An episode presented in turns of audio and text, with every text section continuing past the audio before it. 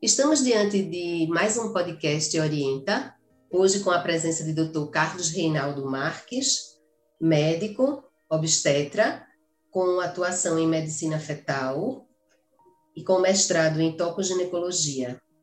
Ele é professor de tocoginecologia na Universidade de Pernambuco, com acompanhamento às disciplinas a atenção primária à saúde e arte terapia é coordenador do Serviço de Atendimento a Mulheres em Situação de Violência e coordenador do Departamento de Ultrassonografia da Maternidade da Encruzilhada, o CISAM. Boa noite, doutor Carlos. É um prazer receber você aqui. Durante todo o nosso encontro, eu vou lhe chamar de Carlos, como um amigo que é, e a gente vai interagir e trocar ideias a respeito da tua formação. Carlos, é, fala um pouco para a gente aqui na Orienta e para quem nos ouve sempre é, e tem interesse na formação médica, como se deu a escolha da sua formação por, por medicina, o seu trajeto pessoal. Pois é, eu tenho para mim é um prazer, viu, Carol? Obrigado. Também vou lhe chamar de Carol, viu? Sim. e para mim é um prazer estar falando com você, né? Falando sobre uma coisa que, que eu mais amo na vida, né? Que realmente é uma escolha que eu tenho prazer em tudo que eu faço, né? Na, na minha profissão. E foi uma escolha muito difícil, né? Eu era músico, né? Fui, fiz conservatório, né? Toquei em, com muita gente conhecida aqui em, em Recife, né? Toquei, fiz campanha publicitária em São Paulo, né? Para até para presidente, campanha presidencial, né? Então, assim, eu vivia muito mais da música do que, como estudante de medicina, eu vivia muito ligado à música. E eu sempre achava assim, né? Ah, eu vou ter que cortar essa relação. E, na verdade, nunca cortei, né? É, a, medicina, a medicina e a arte, para mim, elas se fundiram né, de uma forma muito fácil. Né? É, na Faculdade de Medicina na, da UPE, né, a gente tem um, um projeto de arte-terapia muito antigo, né, criado pelo professor Paulo Barreto Campelo. Isso me ajudou muito, né? Ter entrado lá como concursado me ajudou muito a isso. Mas, assim, em termos da minha formação, então, acabei o. Eu sou oriundo também da UPE, né, me formei na Universidade Estadual em Medicina e, por ser filho de obstetra, eu sempre tive a ideia de fazer residência em obstetrícia. Porém, antes disso, eu fiz uma especialização em ultrassom de um ano, né, lá em Maceió, numa uma área que eu gosto muito também, que é a tecnologia, né? Então, assim, a, a, a ultrassonografia, né, me deu essa vivência de, de trabalhar com tecnologia e logo depois eu servi o exército um ano como médico ultrassonografista, né? Lá em Manaus, fiquei um ano, que foi minha oficina para treinar ultrassonografia. Um ano você num campo de estágio maravilhoso, né? É, isso me ajudou muito. E quando eu voltei de Manaus, fui fazer residência né, no, no HM no Magalhães, residência em obstetrícia. Porém, por haver uma, defasar, uma deficiência né, de pessoal para fazer ultrassom, e por eu já ter uma certa experiência, né, já tinha um ano de formação em ultrassom e um ano no Exército fazendo ultrassom. Ultrassom no Exército era em obstetrícia? Também, mas assim, porque assim tem muita, a gente não atende só os, os militares, né? Também atende os dependentes, Sim. filhos, esposas, então assim, também. E mas eu fazia ultrassom geral, né? Geral, tudo. Abdômen, olho, toda a parte de ultrassom. E obstetrícia também. E quando eu voltei para fazer residência, né? Ah, tinha um médico lá, né? Bem conceituado em medicina fetal no Agamenon, que era o Dr. Eugênio. Eugênio Marcelo Pita Tavares, né? E, pois é, nosso velho conhecido. Isso. Então, assim, Eugênio me adotou como pupilo, né? E fiquei muito ligado à medicina fetal mesmo, né? A gente fazia procedimentos, né? Cordocentese, né? Que é furar o cordão umbilical para fazer transfusão de sangue, fazia amniocentese, fazia em obstrução urinária fetal, a gente colocava catéter para drenar né, a dilatação renal. Então, assim, foi um período bem interessante né, para mim. E aproveitei o opcional da gente, na época eram três meses, né? Eu, eu tirei os três meses do opcional e mais um mês de férias e passei quatro meses em São Paulo, na USP, né? no Serviço de Medicina Fetal da USP que também me abriu muitas portas, né? muita não só conhecimento, mas aprendizado também. Qual foi o ponto de partida para pensar na transição da música para a medicina ao entrar na universidade, antes de entrar? É, o que é que te levava, o que é que te atraía para a medicina? Eu sei que você tem pai médico, é, tem uma trajetória voltada para a carreira, mas você, como você disse, era músico, fez campanha publicitária, até política.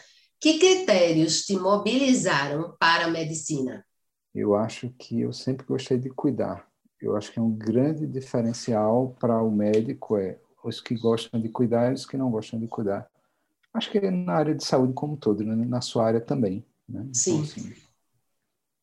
Então, assim, é, é, acho que é uma prerrogativa que tem que ter né? É essa questão de gostar de cuidar dos outros, né? Gostar de conviver com pessoas, né? Eu convivo com 50 pacientes por dia, né? Assim, com as mais diferentes demandas, né? Do, do, de todos os aspectos, né? Da vítima de que a mulher que sofreu violência, né? A mulher que está querendo fazer uma fertilização, né? Também trabalho com fertilização, então trabalho com um público bem ansioso. Sim. que, que às vezes a gente é muito mais é, é, terapeuta do que ultrassonografista, né? Sim. Então, assim, a mulher que também tem o seu projeto de gravidez interrompido, porque sofre um aborto espontâneo, né? Sim, e traz é. a frustração, a dor da perda. Notícias ruins a gente tem que tem que estar tá preparado para dá-las, né? Porque é bebê mal formado, é o fetinho que não sobreviveu, né? Que um aborto, um parto prematuro, né? Então assim, é, não só são flores, a obstetrícia não só são flores, né? Exatamente. E essa relação mais intrínseca com a obstetrícia significa ter um público-alvo é, dirigido às mulheres, às famílias. É, teve algum também fator que te atraiu para isso, além da formação do teu pai? Cara, pois é. Aí, papai sempre quis que eu fosse. Papai é um grande cirurgião, né? É, ginecológico. Isso, doutor ele... Carlos Alberto Samarques. É, ele sempre me formou assim para ser cirurgião igual a ele, né? Então, desde que eu entrei na faculdade, eu acompanhava ele nas cirurgias, operava e fazia laparoscopia, né, que na época era um, não era tão comum quanto é hoje, né? Laparoscopia é uma cirurgia por vídeo, né, que você faz uns buraquinhos na barriga, não corta. É uma cirurgia minimamente invasiva, né? Mas eu sempre gostei de tecnologia. Então, assim, a minha questão do ultrassom, ela preencheu meus olhos, assim, eu fiquei encantado, né, com o ultrassom, com ver um bebê dentro da barriga, você fazer um procedimento dentro da barriga, né, que é, é uma coisa bem delicada, né, mas assim, que pode ajudar muito, né, nisso que você falou, né, no projeto de criação de uma família, é, quando a mulher engravida é uma aposta muito grande, né, que ela tem ali, né, então assim, é ela bota todos os todas as fichas ali naquela gravidez. Então, assim, é, a gente tem que estar preparado para fazer de tudo para ajudar.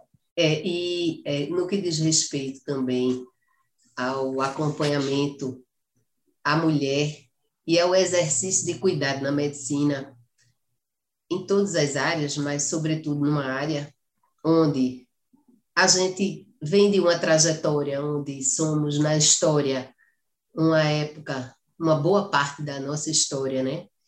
Traduz o lugar de exclusão que a gente viveu enquanto mulher, os esforços que fizemos para sermos incluídos, para nos mantermos também nesse lugar, né? é, são sempre muitos, muitos esforços nessa dimensão. Eu acredito também que os médicos que viveram uma trajetória como você, é, com a música como ferramenta, com um pai que já tinha uma relação também com este público-alvo, desenvolvem também um olhar mais sensível para acolher é, as mais diferentes situações né, e peculiaridades, porque o ginecologista termina sendo também um grande clínico da mulher. Sim. Você não é ginecologista porque você não se dedicou a isso, você foi para a medicina fetal, mas você foi para uma área exatamente, para quem não sabe, né, a medicina fetal é uma especialidade da obstetrícia, e aí que se dedica à medicina, à díade, né, mãe e bebê, né, não é só para os fetos o olhar, é, ultrassom permite, né, é, o ultrassom permite uma avaliação dessa saúde materno-fetal, numa dimensão hoje, né, extremamente ampla, com muito rastreio é, de, de, problemas, né, que no passado não eram rastreados. Fala um pouquinho disso para a gente, Naldo. Vou lhe contar uma história que aconteceu, a minha última paciente de hoje, né, eu falando com ela e vi que o bebê estava acima do peso, aí disse a ela, olha, seu bebê está acima do peso, isso quer dizer que está sobrando carboidrato para ele, ela fez, doutor, o senhor está certíssimo, porque meus exames de diabetes eram alterados. Né? Aí, daqui a pouco eu fui ver o líquido, né? E o líquido aumentado também é um sinal de diabetes. E ela perguntou, mas, oh, doutor Carlos, eu fiz exame semana passada e estava normal. Aí eu disse a ela, fulana, se você comer uma lata de leite condensado hoje, seu, seu líquido está normal. Se você comer uma lata de leite condensado hoje, o seu líquido amanhã vai estar aumentado. Ela começou a rir, ela fez. Aí ela disse: O que foi, né? Eu perguntei ela. O senhor é profeta, porque eu comi uma lata de leite condensado ontem. Pois é. Então, assim, Às vezes, para atender aos famosos desejos, né? Que a gente sabe que não existe, é apenas a, a permissão, porque está hum. grávida para comer de tudo, né? Para buscar os prazeres. Então, assim, a, o ultrassom na medicina fetal, ele não vê só as coisas do bebê, né? ele também vê as alterações da mãe. Né? Assim, está sobrando carboidrato na dieta dela. Né? Então, Sim. isso é muito claro. E a, a, tem muitos outros exemplos. Né? A gente também, a pré-eclâmpsia, né? que é um, é um grande fator de mortalidade materna ainda no mundo todo, né? que a gente não consegue vencer, mas a, a medicina fetal tem ajudado muito, porque a gente atualmente a gente consegue prever a, o risco de pré-eclâmpsia e tem uma droga barata, efetiva e segura, né, que é a aspirina, que ela diminui até 90% a incidência de pré-eclâmpsia. Então, assim, é, é, uma coisa muito importante para a saúde da mulher. Né? Não, ultrassom, é como você falou, né? é o binômio, não é só para ver problemas do bebê, é para ver ver e garantir a saúde, eu não vou nem falar de doença, mas assim, a saúde da mulher durante a gestação, que é um curto período. Carlos, com relação à, à formação médica dentro da universidade, tem tido espaço para discutir critérios de escolha para a especialidade? As pessoas passam por diferentes clínicas ao longo da trajetória é, do curso de medicina, né? E como é essa questão da, é, da reflexão sobre critérios para a escolha da especialidade, já que tá, cada uma delas tem suas especificidades, tem seu público-alvo, tem as suas peculiaridades na atuação, não é? É, eu tenho um problema porque eu sou funcionário público, né? Então, assim, eu conheço por dentro e muito bem as universidades públicas, né? E tenho orgulho de dizer que a minha, a minha não, né? A nossa pernambucana, ela sempre está entre as 20 melhores do, do Brasil, né? Então, assim, a gente tem uma universidade estadual muito bem conceituada e que trabalha muito bem essa parte de escolhas e mostrando, principalmente ao, ao, aos alunos, que a parte de saúde pública é uma parte muito importante tão importante quanto cirurgia geral, quanto cirurgia plástica, quanto uh, cirurgia torácica, Mas se você não tiver uma saúde pública, um país com a saúde pública boa, você vai ter problemas muito sérios, como a gente vê nesse momento que a gente está vivendo, né, de, de pandemia. Então, se a gente não tivesse um SUS, pode ter certeza que a gente estaria num, num... se a gente já não está bem, né? Sem o SUS a gente estaria muito pior. Né? Já que então, você vive muito no setor de obstetrícia especificamente, é, é discutido com eles quais são as, os pré-requisitos ou as características do perfil para o desenvolvimento do papel de obstetra? O que, que eles precisam, além dessa habilidade técnica, é, desenvolver em termos de habilidades até socioemocionais, comportamentais? É, esse papel, Carol, essa, essa questão de, de, de, habilidades, né, é uma coisa que a gente trabalha muito na residência. Então, a gente, a gente tem em torno de 36 residentes lá na maternidade da Encruzilhada de medicina e tem mais, eu acho que uns 18 de enfermagem. Então, assim, a gente trabalha muito isso com eles na residência. Então, quais são as habilidades que um obstetra precisa ter para ser um bom obstetra? Né? Isso a FEBRASO, né, que é a Federação Brasileira de Ginecologia e Obstetrícia, ela tem uma, um guia, né, assim, de residência, o que é que, qual a habilidade que o residente tem que sair para ser um bom obstetra. Né? Então, isso é, é um, não chama habilidade, né? Ele bota no documento são competências. Então, quais são as competências que o profissional tem que ter? Então, tem que saber, tem que entender de câncer de colo, tem que entender de parto humanizado, tem que entender de amamentação, tem que entender de medicina fetal, tem que entender de gravidez e pré-natal de uma forma geral, né, de cirurgia oncológica, de mastologia, é, pelo menos o básico, né? Não que você vai sair formado, especializado em tudo isso. Mas você tem que ter uma noção global disso, né? São as habilidades mais técnicas. É, são competências, assim, competências. É. E a residência ela tem que contemplar todas essas competências. Mas na graduação, Carol, assim, a gente se preocupa mais com discussões ah, genera gerais, né, generalistas, então, assim, tem que entender o que é, qual é o processo de gravidez, quais os cuidados para a gente ter uma saúde na gravidez, né, prevenção primária, secundária, terciária, quaternária, que é uma coisa que o médico tem que saber, né? Lá na faculdade a gente trabalha muito com a parte ética, né? Então, assim, a parte da ética na medicina é uma coisa que é discutida todos os semestres, tem alguma é, disciplina permeando essa questão da discussão ética. Discussão dos direitos sexuais reprodutivos, discussão do será que eu, por ser obstetra e a mulher foi estuprada e tem direito a, a, a interromper a gravidez, eu tenho o direito de me negar a fazer esse abortamento, né? É, se a mulher ela quer ligar as trompas e o marido não quer, eu tenho o direito de ligar pela autonomia da mulher. Então, assim, a gente parte muito de problemas práticos, né, verdadeiros, e faz essa discussão durante todo o curso de, de, de, medicina. Então, assim, do primeiro ao sexto ano, ele sempre tem discussões éticas, né, que eu acho que é uma coisa muito importante. Me dá muito orgulho de trabalhar numa instituição que preza pela ética. Né, acima, Importantíssimo.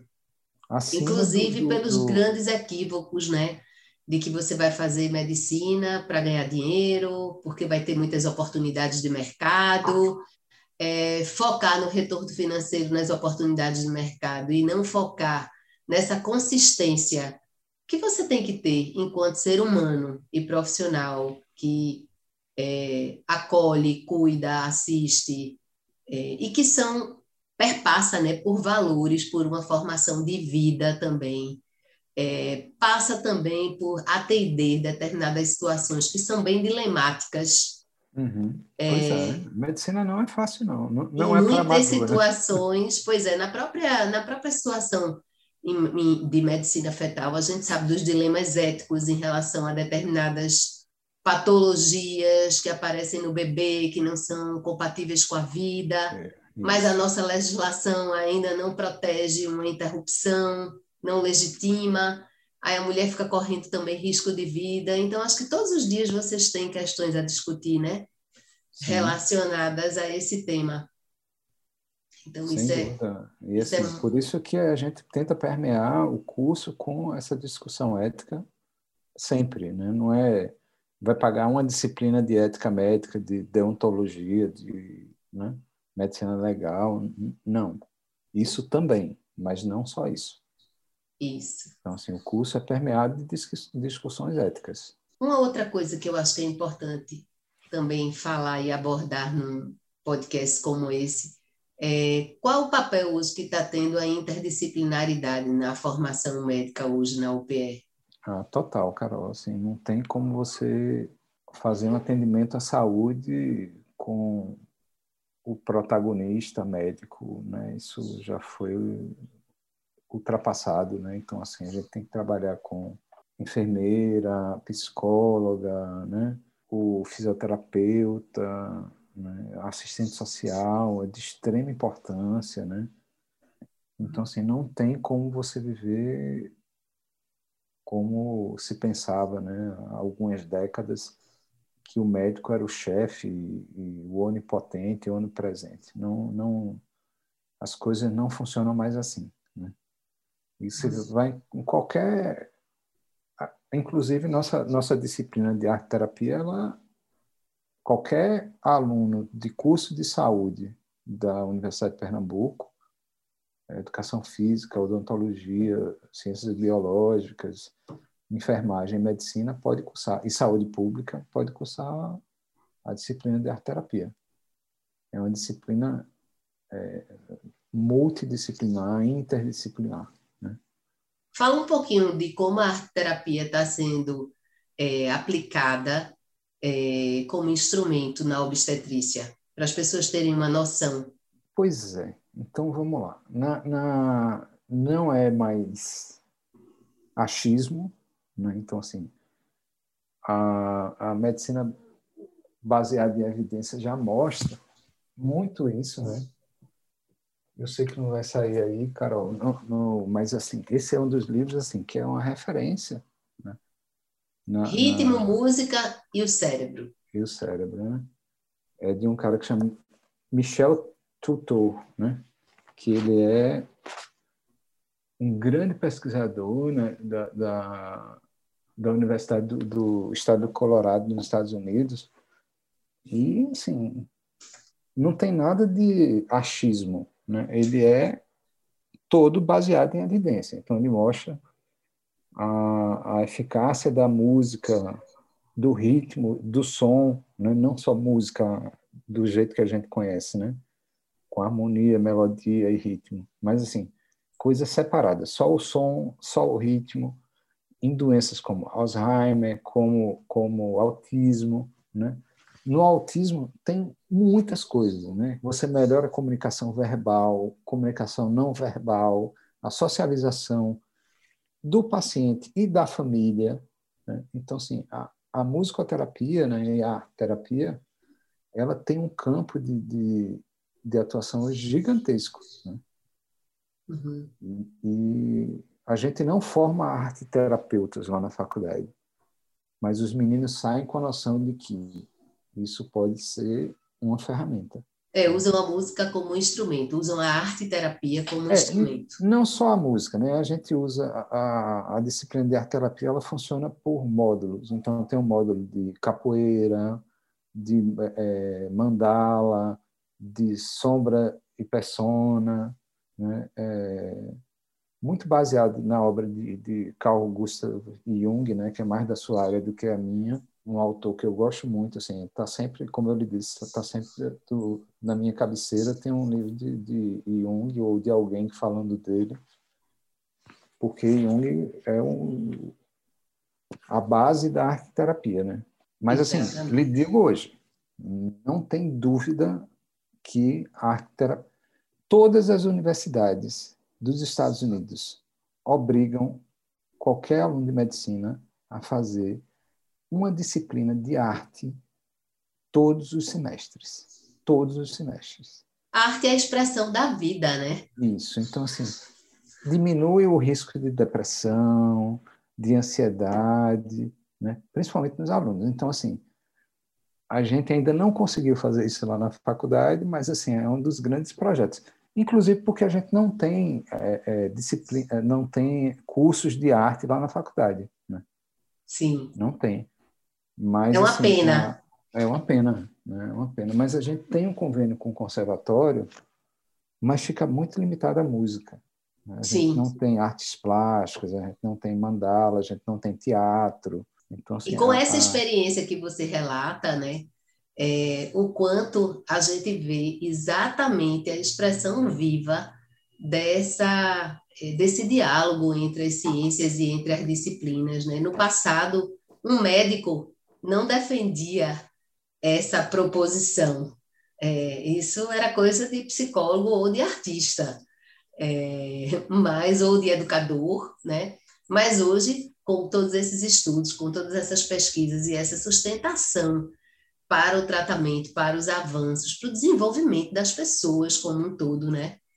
É, é fantástico essa perspectiva, interdisciplinaridade chegar nesse nível.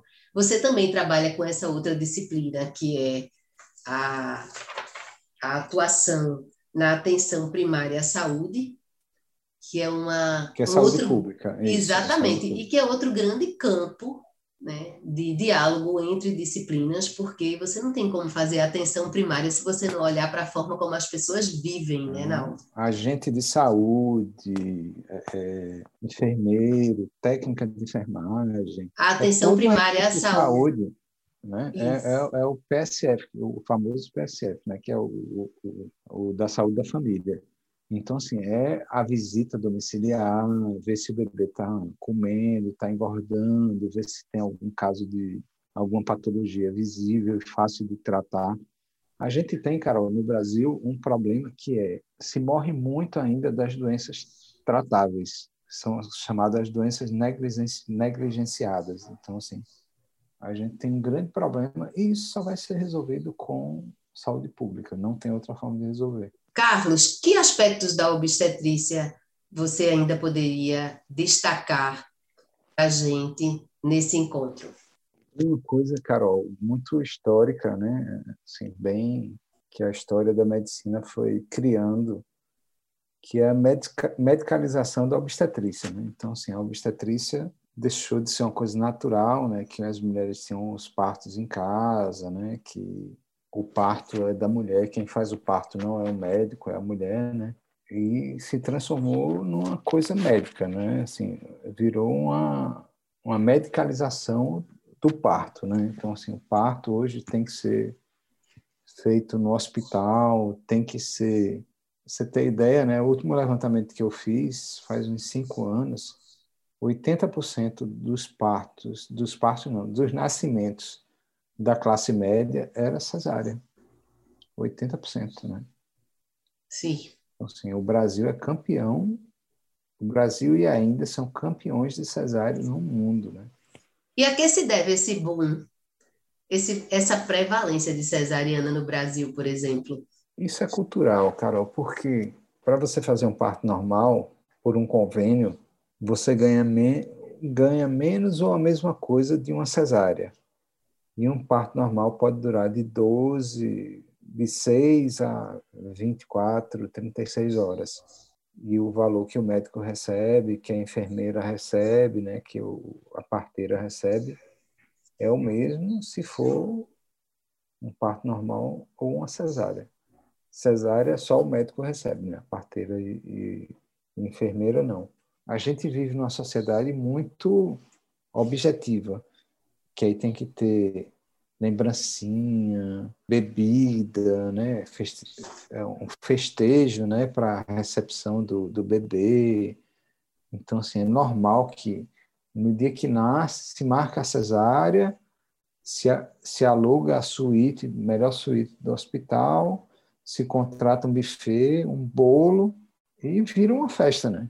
Isso. É, É e aí isso aí é uma grande distorção, né? Porque o processo que seria da mulher, um processo fisiológico é, e um processo evolutivo, natural, é, passa a ser conduzido pelo médico. Tem as questões corporativas, como você está colocando, em relação à remuneração nos países de primeiro mundo, onde a saúde é pública, as pessoas não estão preocupadas com a via de parto já no momento. Quem que vai fazer o parto? Né? Isso. No... É, no momento em que elas descobrem a gravidez aqui, e eu acho que aí também, na nossa cultura, é, tem também o, o imediatismo, é, o controle em relação aos desfechos, é, as mulheres é, evitando também o contato com o, o imprevisível.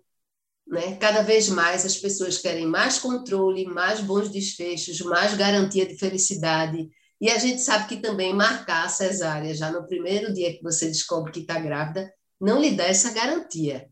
De jeito é, algum. Pelo contrário, né? assim, a cesárea aumenta o risco de muitas coisas, tanto para a mãe quanto para o bebê. Então, aumenta o risco de mortalidade materna e aumenta o risco de morbidades para o bebê. Ah, o parto natural, que é uma coisa que o próprio nome diz, é, ele é muito mais benéfico para a mulher, para o bebê. E, assim, tem vários estudos, Carol, que mostram que em animais onde é feito cesárea, existe uma rejeição muito grande, tanto da mãe com o filho, quanto do filho para a mãe. Nós temos um grande percentual de, de animal né, na, na, como humanos, né?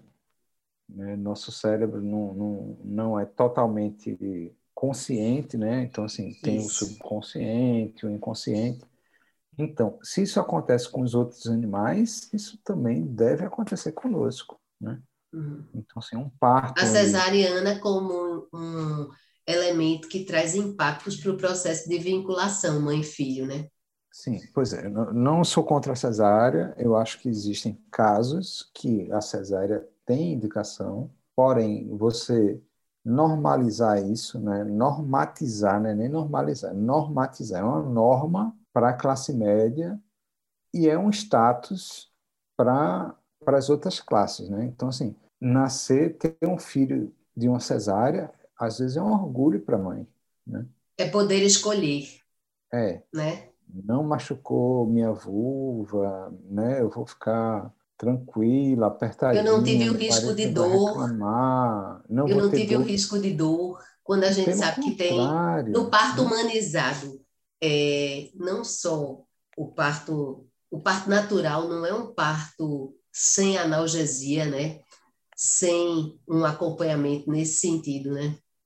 E até tem outras formas alternativas de você diminuir essa dor, sabe, Carol? Você tem hoje muitas formas, até a música, o banho de piscina, banho de água quente, né? a massagem. Isso. Então, assim, tem tantas outras coisas. A participação da doula, né, que é, que é uma, uma, um acompanhante que nem, não obrigatoriamente é da área de saúde, mas, assim, tem um, grande... já Isso também não é achismo, é evidência. Então, assim, é evidência de que a presença da doula, né, que é uma cuidadora na hora do parto, que vai ficar segurando a mão da paciente, que vai dando orientações, a participação da doula reduz muito o número de, de cesárea né? e ajuda muito, a, diminui até a, a sensação dolorosa da mãe. Né? Uhum. Então, assim, a, porque a dor, você sabe melhor do que eu, né, como psicóloga, que a dor ela tem um componente subjetivo muito grande. Né? Sim. Ela tem um componente objetivo, claro, mas tem um componente subjetivo também. E se essa mulher também tem uma outra relação com esse processo fisiológico, com o processo da gravidez, sem fazer uma associação desde o momento que sabe que está grávida, é, gravidez e parto ser sinônimo de exposição a risco e a dor, se ela tem outro tipo de preparação e outro tipo de relação com esse fenômeno, é, é óbvio que essa essa vivência dela durante o trabalho de parto também não será dirigida a sentir dor, né? essa preparação ela é prévia, ela passa por um, um processo muito mais sistêmico, muito mais amplo, né? que é também de trabalhar um pouco mais, eu acho que os significados é, do que é que eu sou capaz de abrigar, do que é que eu sou capaz de parir, eu sou capaz de viver também transições, tolerância à frustração. E é, é, e é interdisciplinar também, viu, Carol? Isso é, é, um processo que não é só não não é Isso. só do médico.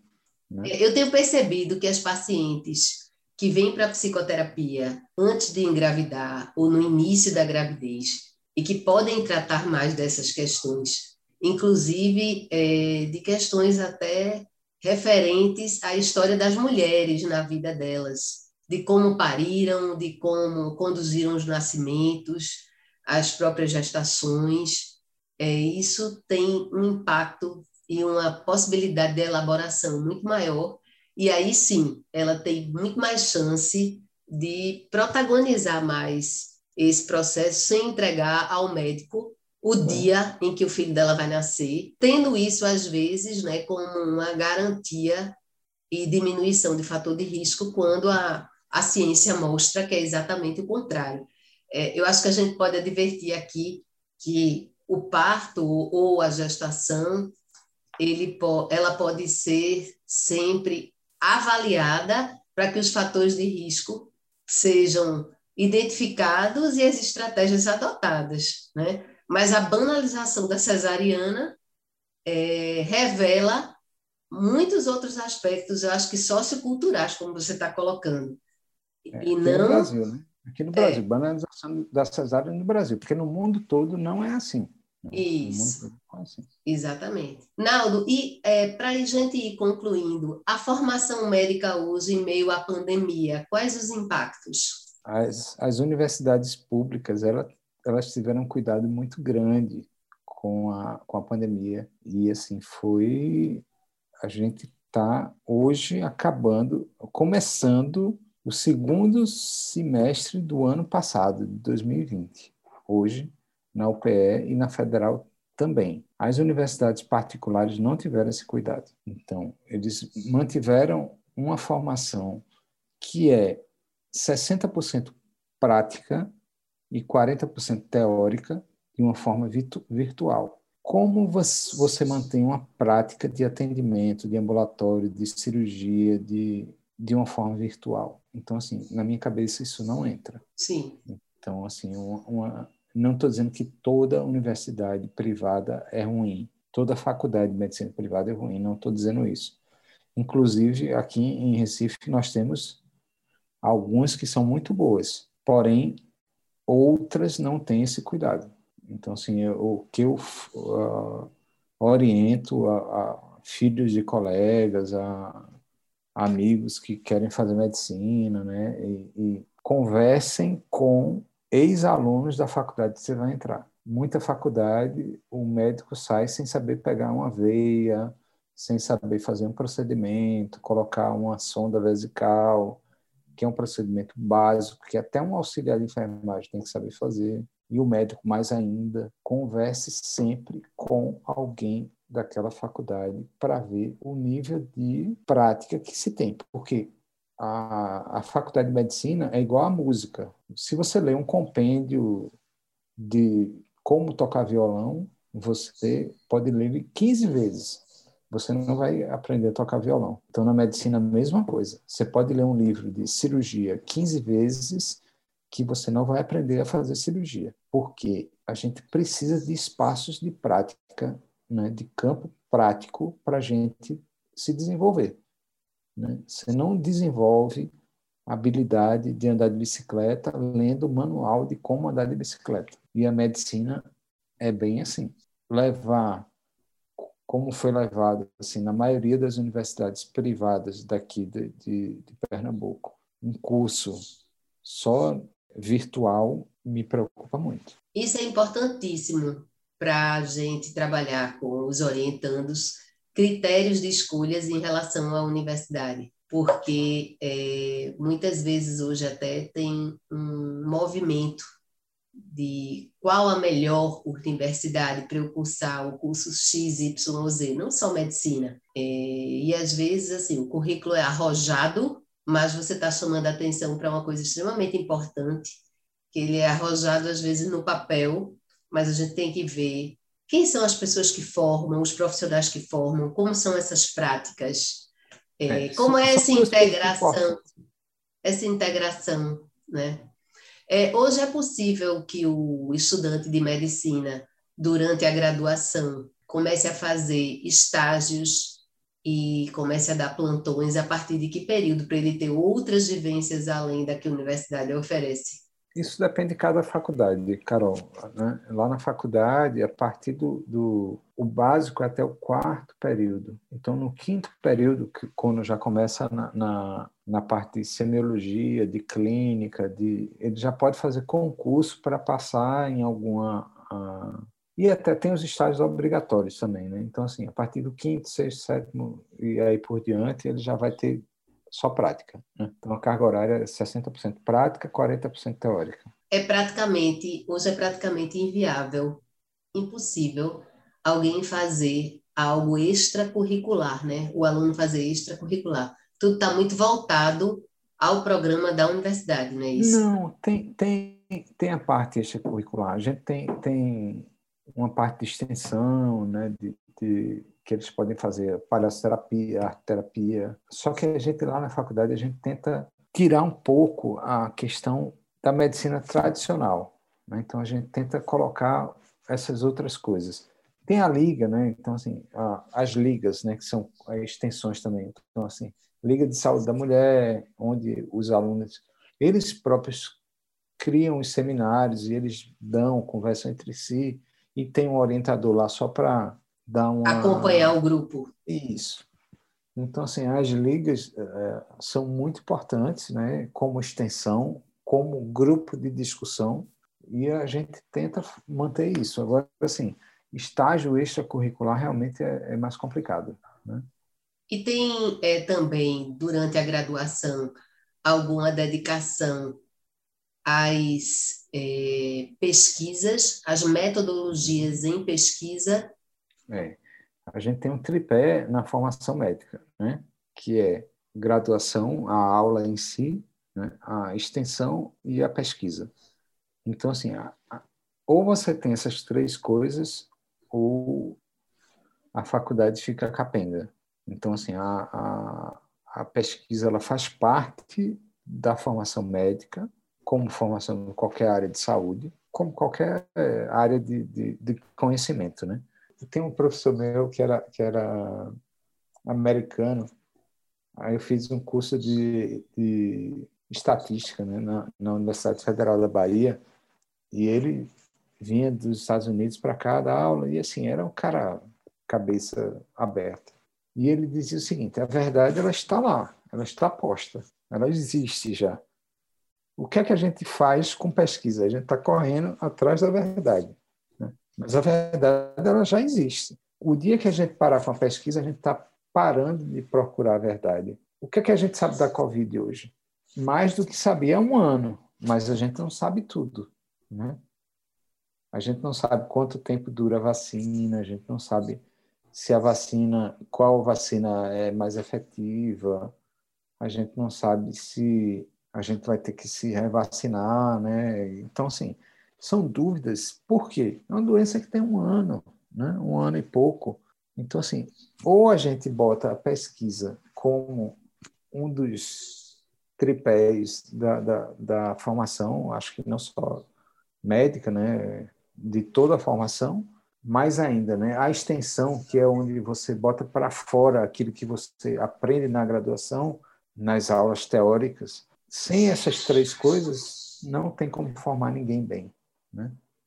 Então, a Exatamente. universidade e as faculdades elas precisam ter o academicismo, a pesquisa e a extensão. Né? Eu acho que isso é super importante, é, iluminar o campo das pessoas que estão procurando medicina, é, pensar nessas três dimensões, porque muitas vezes, pelo foco no, na assistência e no retorno, é, as pessoas não se apropriam muito de que o caminho para acessar essas verdades exige muito espírito investigativo, curiosidade, diálogo com outras disciplinas, é, tolerância pelo, pela elucidação dessa verdade, né? Quando a gente está, por exemplo, agora numa pandemia, são fragmentos e fenômenos que vão sendo gradativamente revelados, mas a gente ainda não tem uma conduta única, né? É, o poder de generalização das pesquisas ainda não é grande. É, então, acho que o quanto é importante o médico, independente da especialidade que ele se encontra, eu acho que o profissional de saúde como um todo é, se amparar muito na epidemiologia, né? É, e assim, Carol, tem uma coisa muito grave, não, não é grave, é uma coisa bem importante, que é eu não posso ler qualquer pesquisa porque foi publicado na Nature, na New England Journal, na, e achar que aquilo é verdade. Então, assim, no meu mestrado eu peguei uma, uma, uma pesquisa que mostrava que o risco da mulher que tinha uma cesárea ter uma ruptura uterina era maior do que se fosse parto normal do que se ela tivesse uma cesárea programada. Qual a diferença? Aí, assim, beleza, vai virar a verdade isso aqui? Aí eu comecei a analisar e, e ver que se ela, no trabalho, se ela teve um parto normal, teve um maior risco de, de ruptura uterina, ela, ela, entrou em trabalho de parto, ela teve contração uterina. A outra que foi cesárea programada, ela não entrou em trabalho de parto. Então, a chance dessa que não entrou em trabalho de parte de romper o útero é zero. Então, como é que eu posso comparar um grupo com o outro? Não posso. Então, assim. Eles ou... pertencem a segmentos distintos. Exatamente. Então, assim, a gente está comparando alhos com bugalhos, né? Então, assim. E saiu numa revista muito importante. Não acredite em tudo que sai em revista importante. Você tem que ler entender metodologia de pesquisa, porque senão você vai ser engabelado, enrolado e teve um estudo em Londres que comparou que quem tomava café em uma cafeteria lá tinha mais câncer do pulmão do que quem não tomava café. Quem ia para a cafeteria e tomava água ou suco ou qualquer coisa. E depois foi ver que isso era uma, uma variante confundidora, porque quem tomava café geralmente fumava. Fumava. Então, assim, é o confound, né, que chama, né? Então, assim, isso, isso é uma... Naumar de Almeida Filho, vou registrar o nome dele aqui. Naumar de Almeida Filho, meu professor e grande professor. E, assim, ele sempre falava disso. Não acredite em todo trabalho que é publicado em grandes revistas, porque até as grandes revistas falham na hora de falhou naquela hora, depois, quando passa dois, três, quatro, cinco anos, eles revisam, né? E tem essa. Ninguém é. Somos seres humanos, então. Mas, assim, é importantíssimo conhecer a metodologia científica para você ser cientista. E só um detalhe, Carol, agora que eu vou falar sobre formação médica. Nem todo médico precisa ser pesquisador nem todo médico precisa fazer mestrado, doutorado, né? O cara que quer ser só médico, ele precisa ter uma noção básica de, de, de metodologia científica, até por esses exemplos que a gente está falando, mas não vai ser obrigado a fazer o mestrado. Né? Mestrado, doutorado, é para quem quer ser professor, quem quer ter uma, uma vida acadêmica. Então, assim, eu acho que o médico, primeiro, ele tem que entrar na faculdade de medicina, conhecer o que é uma medicina ampla, uma medicina social, primeiro, o impacto da, da medicina pública é muito mais importante do que ele já entrar na faculdade querendo ser cirurgião plástico. Ele vai perder, mesmo que ele seja cirurgião plástico no final. Isso. Mas ele vai perder muita coisa se ele focar numa especialidade na hora que ele entrar na faculdade. Então, assim, ele vai perder uma chance de aprender muita coisa sobre o, o, a convivência comunitária, né?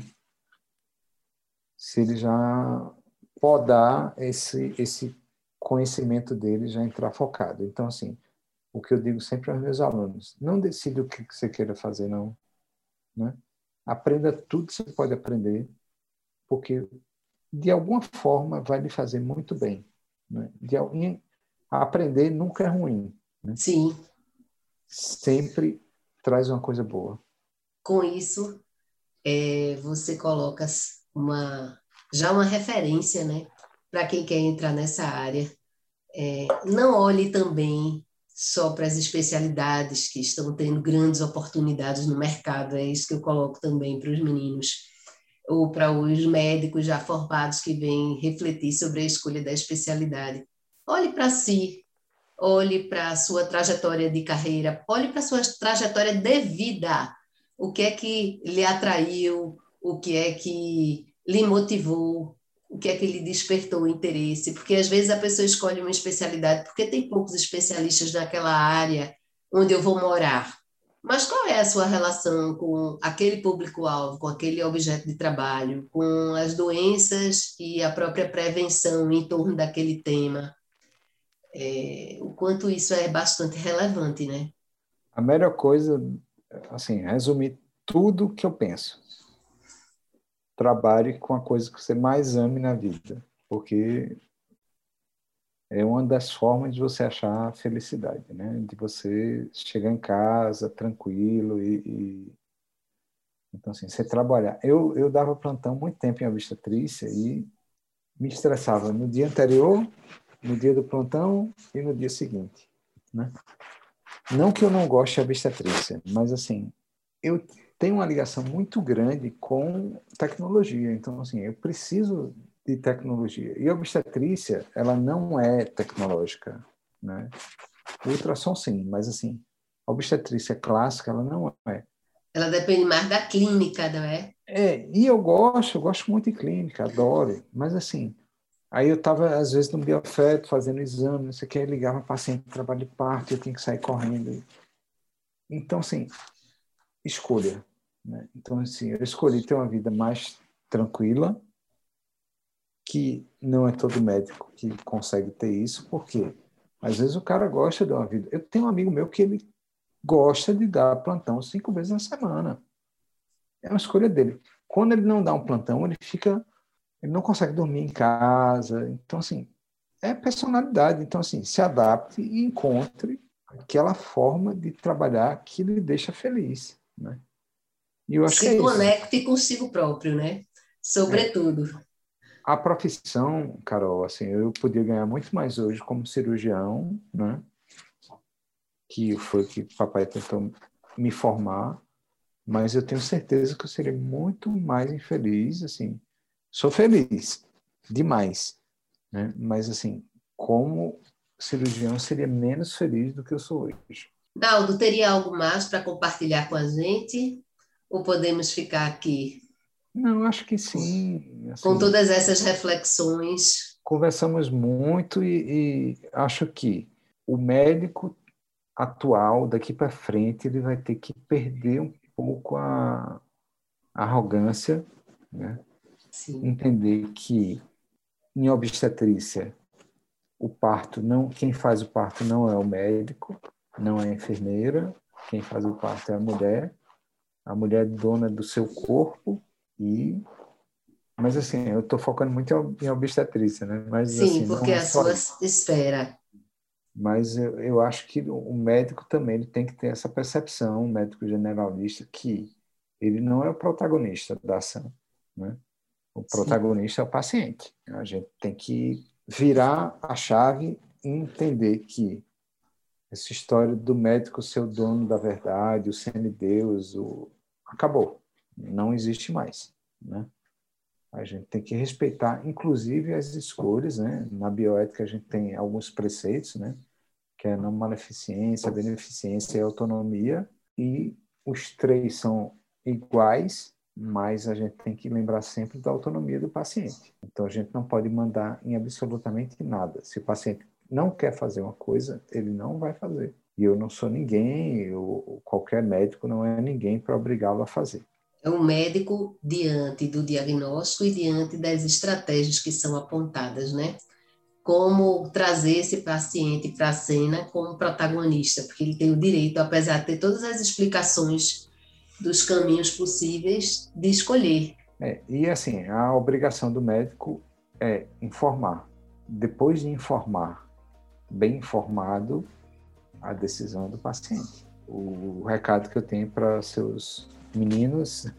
Meus orientandos. É, é assim: escolha uma coisa que lhe faça muito feliz. Né? Que você chegue em casa e chegue em casa com a, a sensação do dever cumprido. Né? Não pelo dinheiro, mas assim, pela satisfação mesmo. Né? Eu costumo dizer que quando a gente tem uma boa relação com o objeto de trabalho, os retornos virão. E que bom que não sejam só os financeiros para poder alimentar a vida.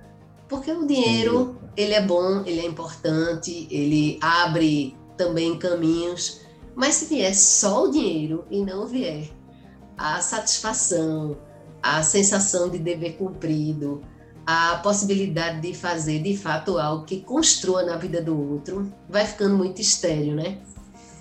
Então, é, se você quer trabalhar só visando retorno financeiro, então vai partir para uma área de investimentos, por exemplo. É, vai botar na bolsa. Né? Investimentos né? e mercado financeiro, porque o grande investimento que a gente faz nas vidas é imensurável, né?